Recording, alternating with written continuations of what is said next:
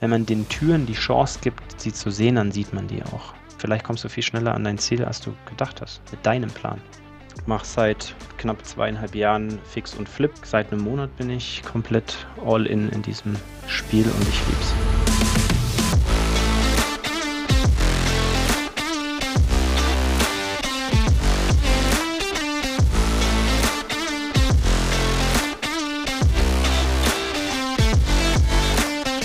Bist aktuell im Allgäu aktiv, warst zwischendurch in Dubai, auf Mallorca aktiv. Ähm, wie kommst du überhaupt, wie hast du es überhaupt, ja, wie bist du überhaupt aufs Immobilienbusiness überhaupt gekommen und, und dahin, wo du jetzt, wo du jetzt bist und was du jetzt hm. machst?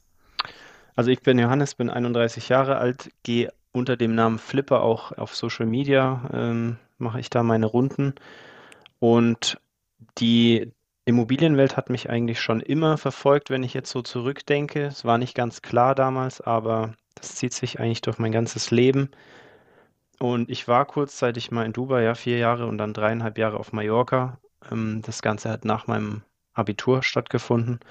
Also ich hatte in Deutschland sozusagen nie einen richtigen Job außer meine Ausbildung und mache seit knapp zweieinhalb Jahren Fix und Flip, also der klassische Immobilienhandel, billig einkaufen oder das Ziel ist natürlich billig einzukaufen.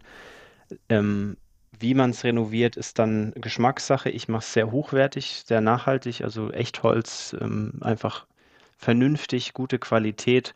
Und dann kann man auch wieder einen entsprechenden Preis im Verkauf aufrufen. Und ich bin jetzt, glaube ich, am sechsten oder siebten Objekt dran, habe das immer nebenberuflich gemacht und seit Seit einem Monat bin ich komplett all in in diesem Spiel und ich lieb's. Glückwunsch dann zur Selbstständigkeit erstmal. Dankeschön, ja. ja das war cool. so ein fließender Übergang, also ich habe da auch gar nichts. Das hat sich einfach richtig angefühlt schon immer und dann, das war jetzt einfach nur ein Papier. Auf Papier war es praktisch der nächste Schritt.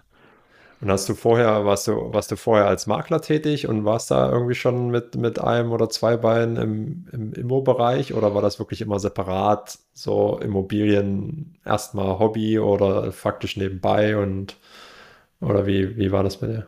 Also ich habe angefangen, ich habe meine Ausbildung gemacht. Man muss dazu sagen, ich bin auf dem Bauernhof aufgewachsen, kleiner Bauernhof mitten in den Bergen in, im, im Allgäu, also im tiefsten, im tiefsten Allgäu. Und es war schon immer ein bisschen zu klein für mich, diese ganze Welt, dieser, ich nenne es immer gerne Tellerrand, der war ein bisschen zu niedrig. Und ähm, habe dann eine Ausbildung gemacht zum Bauzeichner. Und das war so der erste Punkt mit der Immobilie, aber damals hat es mich nicht wirklich interessiert. Es war eine Ausbildung, die hast du halt gemacht, dann bist du auf deine Berufsschule und so weiter, hast du da die 300, 400 Euro mitgenommen, was du da im Monat bekommen hast. Und ähm, es war praktisch nicht meine Berufung, dieser Job, sonst hätte ich dann einen Bauingenieur machen müssen und dann Richtung Architekt. Ähm, das war es dann irgendwie doch nicht. Und im Endeffekt habe ich dann mein Fachabitur nach dieser Ausbildung nachgeholt in Mathe, Physik, Deutsch, Englisch und bin dann relativ zügig, also nach zwei, drei Monaten, das war natürlich vorgeplant, bin ich dann nach Australien gegangen mit 5500 Euro, irgendwie sowas, ein paar zerquetschte. Und Work-and-Travel-Visa für ein Jahr war es angedacht oder war es gültig, aber ich hatte den Plan, nach sechs Monaten dann nach Dubai zu meinem entfernten Cousin damals. Wir hatten natürlich schon vorab ein bisschen gesprochen, was geht, mhm. ähm, was, was würde gehen. Kannst du mir da irgendwelche Türen aufmachen? Und im Endeffekt war der Ziel, war, war der Plan praktisch dann erstmal nach diesem Abitur, nach diesem ganzen Australien, das Australien war eher so eine Art Urlaub noch. Klar, wir haben ein bisschen gearbeitet, um auch die Miete da zu bezahlen, aber im Endeffekt war Australien wie jeder Tag ist Sonntag und wir haben die Kohle innerhalb von vier Monaten rausgeballert. Geil. Ich bereue es auch nicht. Wir haben sehr viel gesehen. Wir haben Fallschirmspringen, Tauchen, Bootfahren und so weiter. Also diese ganzen, die Ostküste runtergeschippert und so weiter. Also diese typischen Sachen. Und es war im Endeffekt im Nachhinein ein sehr wichtiger Schritt, weil ich dann das erste Mal auf eigenen Beinen stehen musste im Sinne von, du musst halt wirklich schauen, was morgen passiert, wo du morgen bist. Kannst du das bezahlen, kannst du es nicht bezahlen? Wenn nein, wie, wie kommst du an Kohle und so weiter? Ähm, du wirst ja jetzt mit 20 auch nicht irgendwie noch Mama fragen, ihr schickt mir nochmal 1000 Euro, das ist natürlich auch nicht Sinn der Übung. Und dann haben wir uns halt da dreckige Jobs gesucht, also dreckig im Sinne von sehr hart und Also illegal waren sie nicht, aber da waren auch keine. Die deutsche Nee, Bauaufs äh, die, die, nee, also Sicherheit hätte ja, ja. vergiss es. Also wir waren bei einem Umzu- Umzugsunternehmen, der hat uns natürlich in bar bezahlt. Dann war ich drei Tage am Stück praktisch. Also ich habe in diesem Van gepennt. Wir sind von Melbourne nach Sydney gefahren. Das waren zehn Stunden Fahrt. Da haben wir da drin gepennt. In der Früh den ersten Kunden ausgeladen, den zweiten ausgeladen, dritten ausgeladen. Dann war diese Karre wieder leer. Und dann haben wir angefangen, Leute, die von Sydney nach Melbourne ziehen, im gleichen Zug wieder einzuladen. Also waren das, war das so ein dreieinhalb Tagestrip. Heftig. Ähm, Arbeitsstunden, keine Ahnung, gefühlt 24. Ähm, äh, kannst dir, kannst dir vorstellen, sau unbequem in so einem, in so einem Truck zu pennen. Der, der Fahrer war Russe, hat voll viel gesoffen und Kette geraucht und also das war, man hat es halt gemacht und hat sich dann im Endeffekt nach drei, vier Tagen hat man schön geduscht, hat nochmal eine Stunde gepennt und dann hat man wieder genug Kohle gehabt, um zwei, drei Wochen nochmal Hm, Vollgas zu geben. Und das Geil, haben wir dann gemacht. Und so war das, man geil. hat sich so von Job zu Job gehangelt. Aber man hat natürlich sehr viel gelernt, alles auf Englisch. Man musste gucken, wo man bleibt. Und rückblickend, wer die Möglichkeit hat, egal wohin zu gehen, Australien ist natürlich ein sehr beliebtes Ziel oder Asien, mach's auf jeden Fall. Scheiß auf alles, was äh, Mama, Papa sagen, ähm, Freunde, Bekannte.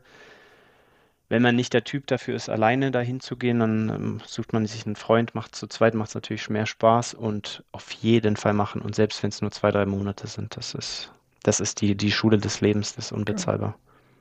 Ja, das glaube ich. Mega cool, ja.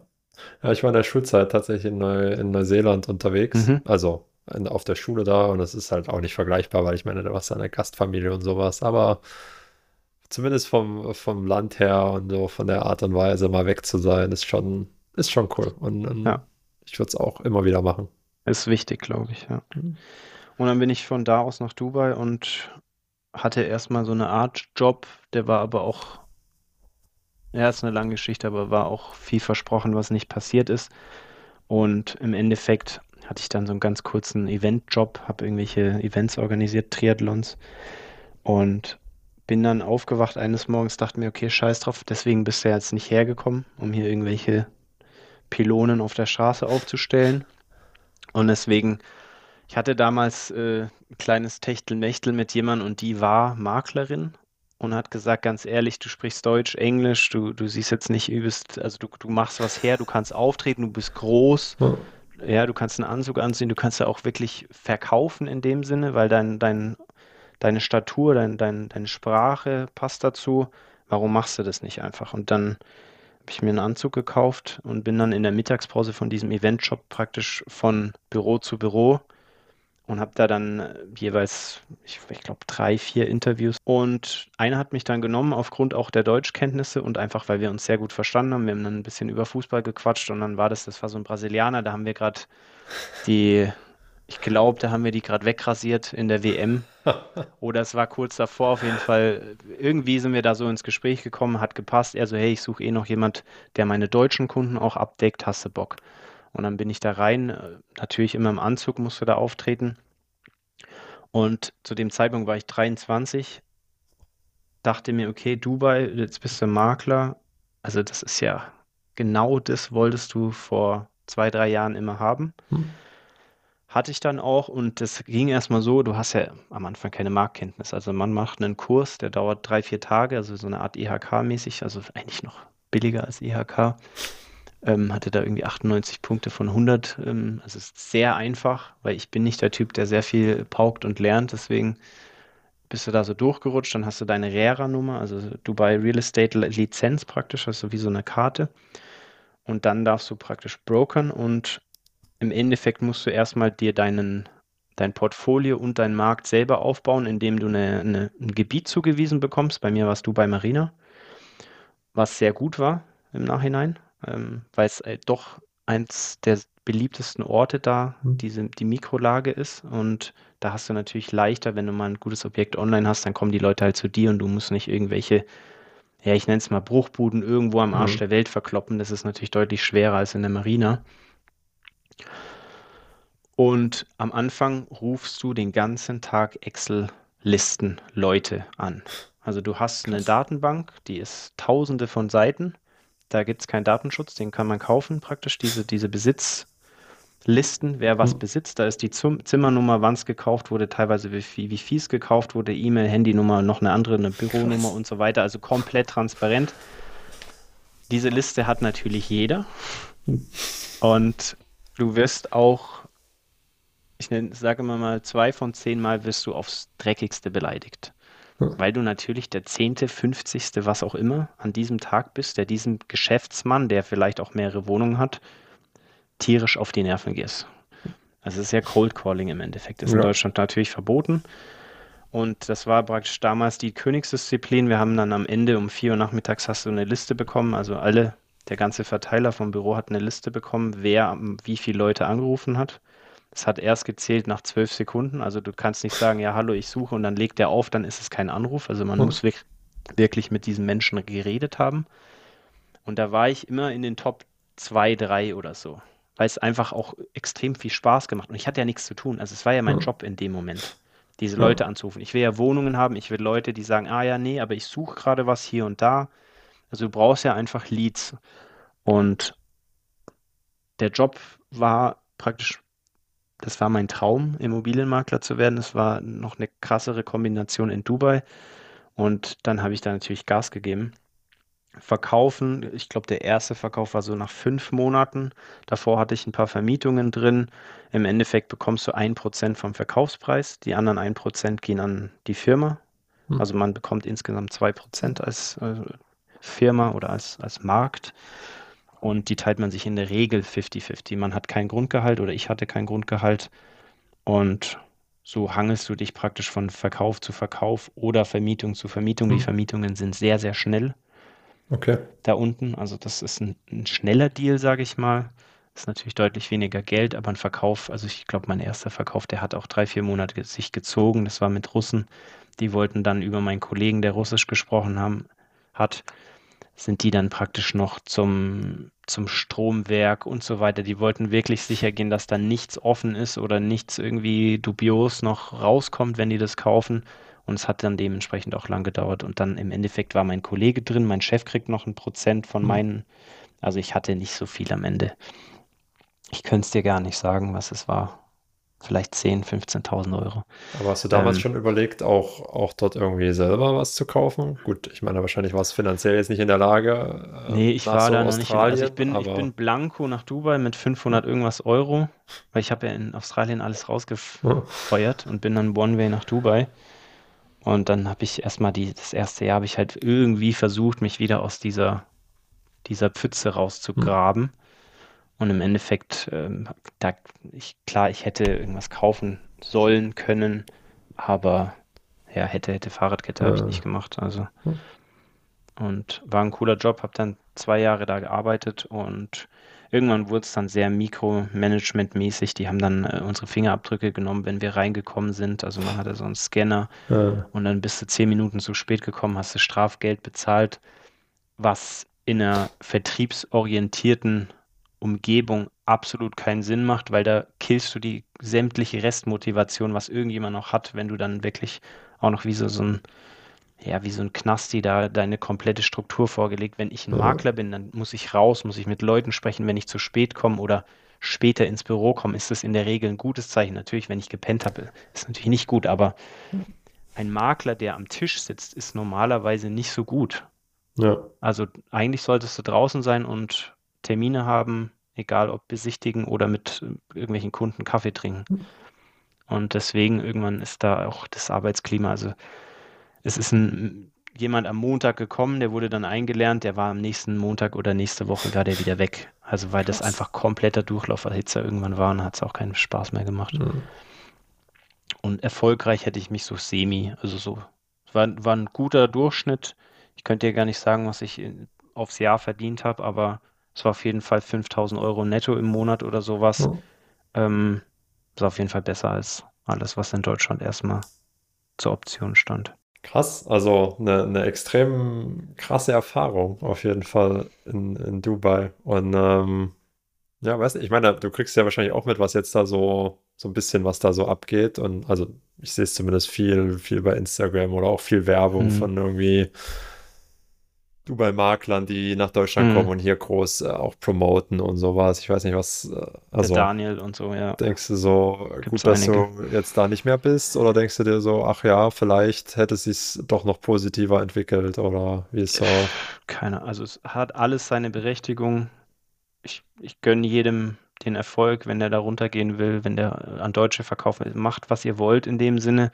Ähm, das ist alles in Ordnung. Für mich ist es nichts mehr, weil ich einfach diese Art von Leben, dieses Streben nach Materialismus, nach gekauftem Glück, nenn's wie du es willst, ähm, ist einfach nicht mehr meine Art zu leben und deswegen Dubai kann man machen, wenn noch nie, wenn du als Zuhörer das noch nicht ge gesehen hast, würde ich es dir empfehlen, einen Urlaub zu machen. Zehn Tage wirklich. Es ist komplett geisteskrank, was die da geschaffen haben, was da passiert. Natürlich hat alles Vor- und Nachteile, Schattenseiten, moderne Sklaverei und so weiter, gehört alles dazu, muss man mit leben können. Ähm, es ist aber auf gar keinen Fall alles Gold, was glänzt da unten. Dadurch, dass du noch viel mehr Leute hast, die richtig Bock auf Business haben. Klar, es geht einerseits mehr, weil sich einfach Leute, mehr Leute finden, aber du wirst genauso in dem Maße verarscht. Also da gibt es genauso viele Scammer. Klar, wenn es viele erfolgreiche Leute gibt, gibt es auch viele Leute, die es werden wollen. Das heißt, dieses Haifischbecken ist noch, also es ist ein kleineres Becken mit mehr Fischen und die Leute versuchen noch mehr sich rauszustrampeln, ohne Rücksicht auf Verluste, was praktisch unter dir ist. Und das war so mein Gefühl, ist es auch immer noch. Die Wirtschaft, klar, die ist gut, die wird aber auch am Laufen gehalten. Dubai ist eine der besten, ja, Städte oder Regierungen, die wirklich verstehen, was Marketing ist. Weil das haben die perfektioniert die letzten 25, 30 Jahre. Hm. Und klar, ähm, es gibt gute Renditen. Eine Wohnung kostet 200.000, 300.000, also noch in Anführungszeichen günstig zu, für, für uns jetzt in München oder Berlin oder was. Ähm, du hast deine 6, 7, 8, teilweise 10% Bruttorendite, was ja in Deutschland oder Europa eigentlich unmöglich ist, außer man macht irgendwelche Kurzzeitgeschichten. Und von dem her, hey, wenn man sich, wenn man in Deutschland gut aufgestellt ist, klar, warum nicht da unten kaufen? Aber es wäre jetzt nicht mein erster Punkt, weil es doch, es ist immer noch, man darf es nicht vergessen, es ist eine Monarchie, es gibt Regeln, die werden ins Leben gerufen, um eine Wirtschaft anzukurbeln, die können aber genauso schnell wieder weg sein. Und im Endeffekt ist man trotzdem Gast in diesem Land. Hey, es war cool mit 22 bis 26. Ich wollte, ich wollte, ich wollte reich, schön, äh, golden, ich wollte alles haben früher und weil es halt für mich aus, aus einem Bauernhof-Umfeld und einem kleinen Dorf-Umfeld, es war praktisch, in meinem Kopf war das der Weg zum Glück. Und das An welcher Stelle, ja, an welcher Stelle war das dann, dass so, dass du dann so umgedacht hast und gesagt hast, okay, jetzt ist das Materialistische, steht jetzt nicht mehr an, an oberster Stelle und irgendwie, äh, ja, es gab es da so, so einen noch, Punkt oder hat sich das einfach so, es gab einen Punkt, aber der war nicht in Dubai, das war dann nach Mallorca sogar, also es war eigentlich drei Jahre später. Ähm, in Dubai habe ich da, ich habe mal einen Film gelebt. Im Endeffekt bin ich dann irgendwann gegangen, habe dann einen Vertriebsjob angefangen, Vertriebsleiter sogar mit ein paar Leuten unter mir. Wir hatten so Sponsorship, äh, Sponsorpakete, Einkaufsmöglichkeiten für große Firmen und so weiter. Es war ein kompletter Vertriebsjob. Ich habe jeden Tag drei bis vier hochkarätige Geschäfte, also sei es Sixt, Mercedes, Armani Hotel, völlig egal. Alles, was irgendwie Rang und Namen hat, haben wir angeklopft, haben wir abgeklappert. Ich hatte eine Sekretärin, die hat mir Termine reingestellt, also drei, vier Termine. Dann bin ich da hingefahren, habe meine Leier runtergelabert und habe versucht, die an Land zu ziehen als neuen Kunden. Hab, s- müsst lügen, 6, 7, 8.000 Euro, teilweise auch mal 10 mit Provisionen. Hatte dann Porsche als Geschäftswagen, sondern äh, einen älteren Cayenne Turbo und dachte, okay, das ist der Shit, darauf hast du hingearbeitet, 26, 27 Jahre alt und im Endeffekt hat sich nichts verändert an meinem Wohlbefinden, an hm, meinem, wie ich selber mit mir rede, also an meinem Unterbewusstsein. Und dann habe ich auch gemerkt, okay, ähm, man sieht natürlich auch sehr viel reiche Leute, man denkt, okay, hier sind alle happy und so weiter. Im Endeffekt ähm, auf Englisch sagt man same shit, different day. Also es, es ist genauso wie hier in Deutschland auch. Die Leute jammern, die, die haben Probleme und das Geld löst Rechnungsprobleme. Man, man muss vielleicht nicht mehr drüber nachdenken, wo man essen geht, was man jetzt, äh, wo man in Urlaub fährt, ob man sich die Schuhe leisten kann oder nicht. Aber das hat de facto mit diesem Glück, was man immer, dieses Zufriedenheit, dieses kleine Kind in einem, damit absolut nichts zu tun. Und es ist erst, ich glaube, drei, vier Jahre später dann im Endeffekt rausgekommen, ja. Also ich hatte diesen Job, bin dann, hab den verlassen.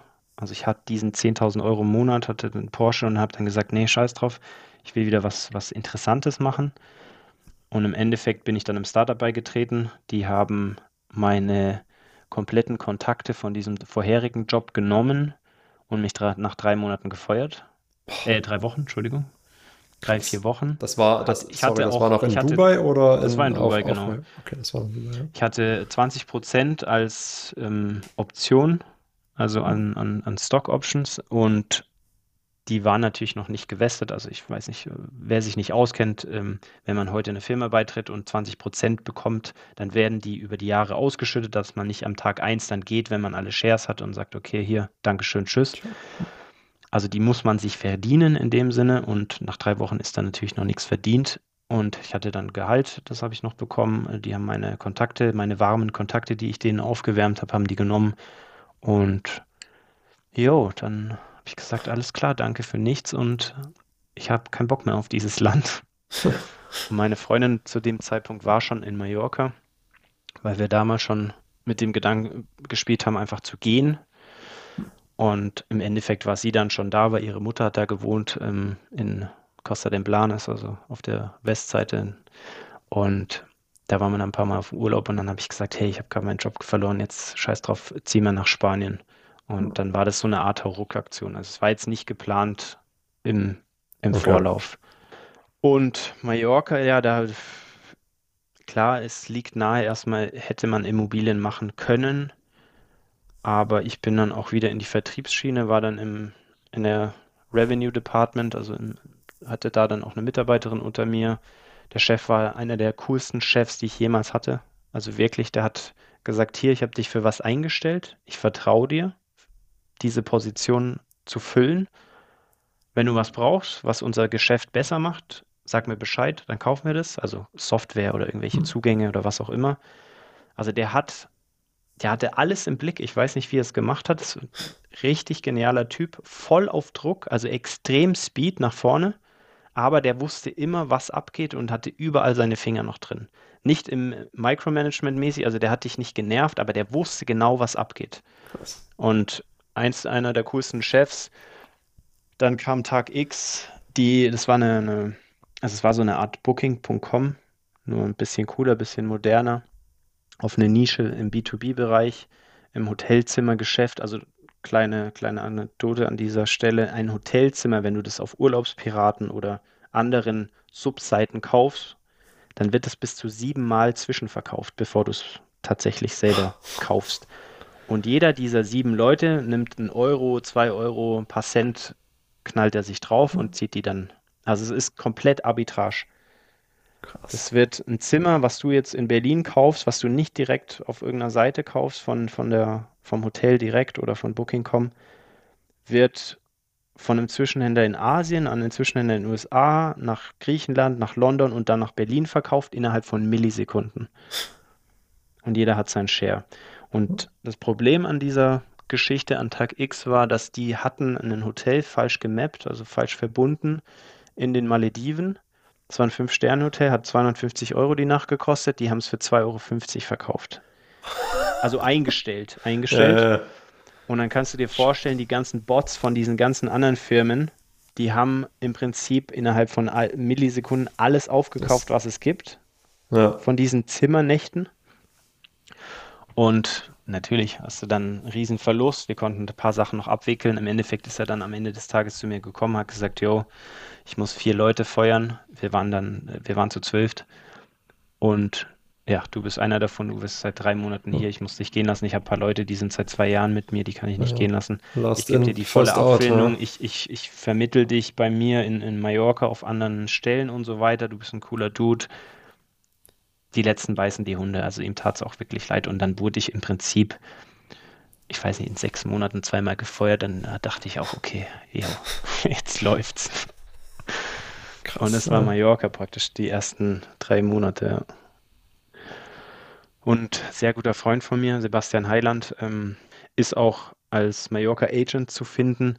Der ver verkauft Luxusimmobilien da. Der meinte dann auch, komm, lass zusammen machen oder steig mit ein. Und ich hatte ehrlich gesagt auf diese Art von Kunden, dieses halb Neureiche, hm. sich jetzt irgendwie eine Zweitwohnsitz-Immobilie zu kaufen, die haben dann auch extrem Ansprüche, lassen es so raushängen. Hatte ich irgendwie keinen Bock und bin dann äh, im Endeffekt zu einer Fluggesellschaft Condor. Da war ich jetzt eben bis vor, einer, vor einem Monat noch Vertriebsleiter für die USA und Kanada. Hatte da Großkunden B2B, also Amex, äh, Expedia und so weiter, alle alle großen Leute, die da drüben eben nach Deutschland fliegen oder irgendwelche Flüge verkaufen. Ich hatte so knapp 20 Millionen zu verwalten und dann musste halt schauen, was läuft, wen kann man noch anschließen. Ähm, alle 40 Tage mal rüberfliegen, New York, Toronto, LA, San Francisco und so weiter. Teilweise Flüge eröffnen, also Erstflüge, ähm, das Band durchschneiden, hm. Kunden treffen, neue Kunden und so weiter. Also der klassische Vertrieb in dem Sinne. Und mega cooler Job, die Reisen haben natürlich auch voll Spaß gemacht. Und es war aber immer noch ein Job. Also ich wusste irgendwann, oh, das, das, das, kann nicht sein. Also ich muss für mich selbst arbeiten. Es ist, ich kann okay. nicht immer nach irgendjemand anders tanzen. Und heutzutage, gerade in so einem Konzern, dann bist du mal auf der falschen Seite der Ex-Liste, dann bist du halt weg. Völlig ja. egal, ob du zehn Jahre da bist oder zwei Wochen. Ähm, genau, und genau den, den Bogen mal zu Fix und Flip ich habe immer im Nachhinein habe ich auch lange überlegt, in Dubai immer, wenn mich jemand gefragt hat, ja, was willst du mal machen, wenn du, wenn du durch bist, wenn du reich bist, so ungefähr, wenn du es geschafft hast, was möchtest du da machen? Habe ich gesagt, boah, ich hätte übelst Lust, auf alte Sachen irgendwie zu kaufen. Ich habe natürlich an Häuser mit, mit irgendwelchen coolen Steinwänden, die man noch wieder integrieren kann und so weiter, so ein bisschen ja, keinen alten Bauernhof, aber einfach coole Sachen, coole Objekte, die wieder schön machen und die dann verkaufen. Das, das habe ich immer den Leuten erzählt in Dubai, dann teilweise natürlich auch auf Mallorca hast du natürlich auch sehr schöne Sachen, die mhm. revitalisiert werden da vor Ort. Da wird auch sehr viel geflippt. Und dann habe ich mir so irgendwann überlegt, da kam nämlich dann Corona und ich hatte mit meiner Ex oder jetzt Ex-Freundin haben wir dann Schluss gemacht. Ähm, und dann habe ich das Land wieder gewechselt, bin nach Deutschland gegangen und dann habe ich mir gedacht, Alter, wenn, wenn ich jetzt wieder so anfange wie bis jetzt immer in einem neuen Land, also ob es jetzt äh, Australien, Dubai oder Mallorca war, dann bin ich in zwei Jahren wieder in einem Job, der okay ist, aber nicht 100% mein Ding. Der Chef ist vielleicht nicht cool, ich habe irgendein Problem. Also ich werde genau da wieder sein, wo ich jetzt bin, wenn ich genau das Gleiche mache. Und dann bin ich nach Hause, bin zu so einer zu einer Lebensberatung gegangen, wo, wo ich immer sehr viel Abstand davon gehalten habe, weil ich immer gedacht habe, okay, so ein bisschen Hokuspokus, aber im Endeffekt kann man sich selber nicht therapieren oder wachsen, weil man dreht sich ja im, im Prinzip mit seinen Gedanken, mit, seinen, mit seinem Input dreht man sich ja im Kreis. Man hat ja keine externen neuen Indikationen, Quellen, Ideen, Funken, was auch immer, ähm, deswegen ist es extrem schwer, sich selbst zu therapieren. Und dann bin ich zu der, die hat mir im Prinzip mein Leben auf ein zwei, drei Blatt Papier gemalt. Und dann haben wir einfach mal über den, den Sinn des Lebens geredet und dann hat, hat sie gesagt, okay, aber was, was ist denn, wenn du dieses Geld hast oder dieses, was auch immer du erreichen möchtest, diese, dieses Level, was ist dann anders? Also, warum soll es dann so viel besser sein als jetzt? das Ziel ist nicht so wichtig, sondern der Weg dahin. Du sollst jetzt Spaß haben und wenn du jetzt deine Augen auf hast für neue, für neuen Input, für neue Ideen, dann kommst du vielleicht viel schneller dahin, wie es du dir in deinem Kopf ausgemalt hast. Diesen Weg, den man sich immer so mhm. ausmalt.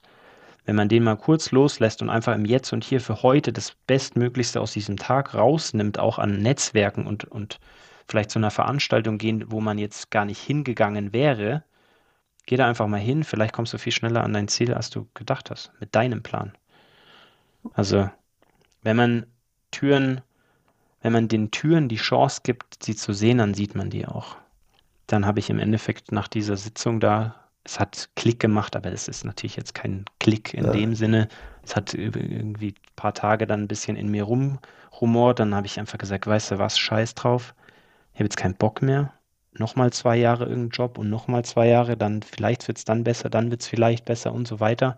Ich mache jetzt einfach das, was ich immer machen wollte was ich auch im Endeffekt machen würde, wenn ich reich wäre. Und das war was Altes schön machen und dabei noch einen Gewinn machen, beziehungsweise ein wirtschaftliches System daraus zu kreieren. Und es war dann fix und flip. Dann habe ich mir Flyer gedruckt und ich glaube nach, also ich habe die dann selber verteilt mit einem Podcast im Ohr und dann war ich irgendwie drei, vier Tage in meiner Stadt unterwegs, habe die alles zugeflyert und ich müsste lügen, aber ich glaube, es war nach zwei Wochen, wo wir dann tatsächlich die Zusage hatten für eine Wohnung. Und so, die ihr die faktisch off-market, also das heißt, die nicht irgendwie online war, sondern über die Flyer, die ihr oder du verteilt hast, dann jemand Kontakt mit dir aufgenommen hat, oder? Genau, also eine eine ältere Dame hat angerufen, ja, ähm, in ihrem Haus wird gerade eine Wohnung verkauft unten und sie würde meine Nummer diesem Besitzer weitergeben, weil der ist gerade noch am Ausräumen, also der ist noch nicht komplett im Verkaufsprozess, aber er möchte jetzt irgendwann die nächsten paar Wochen live gehen oder online gehen. Dann sind wir da rein, haben es besichtigt. Es war eine gute Wohnung, bisschen älteres Badezimmer in so einem bräunlichen äh, Ton, kennt jeder, dieses beige Reh, was auch immer, hellbraun. Ja. Und eine Wand war lila, eine Wand war türkis, äh, sehr viel Abnutzung. Also man hat gesehen, wo der, wo der Lichtschalter ist, weil alles außenrum ein bisschen braun war, vom Randtatschen und so weiter. Der Laminat ist teilweise weg. Das war dieser Eichenlaminat, äh, dieser Buche-Laminat, dieser helle, den jeder hm. schon mal gesehen hat. Der ist teilweise schon abgeplatzt an irgendwelchen. Also es war eine abgelebte Wohnung und die wollten es so, wie es ist, verkaufen. Da habe ich gesagt, alles klar, machen wir. Und im Endeffekt war das der Start einer sehr, sehr schönen Karriere. Und wo Johannes jetzt steht, das erfährst du in der nächsten Folge. Bis dahin, folg ihm gerne als flipper.immo bei Instagram und YouTube und mir auch gerne bei Instagram als der Immo-Student und natürlich liken und abonnieren des Podcasts. Und ich freue mich über eine Bewertung, wenn euch die Folge gefallen hat. Bis zum nächsten Mal.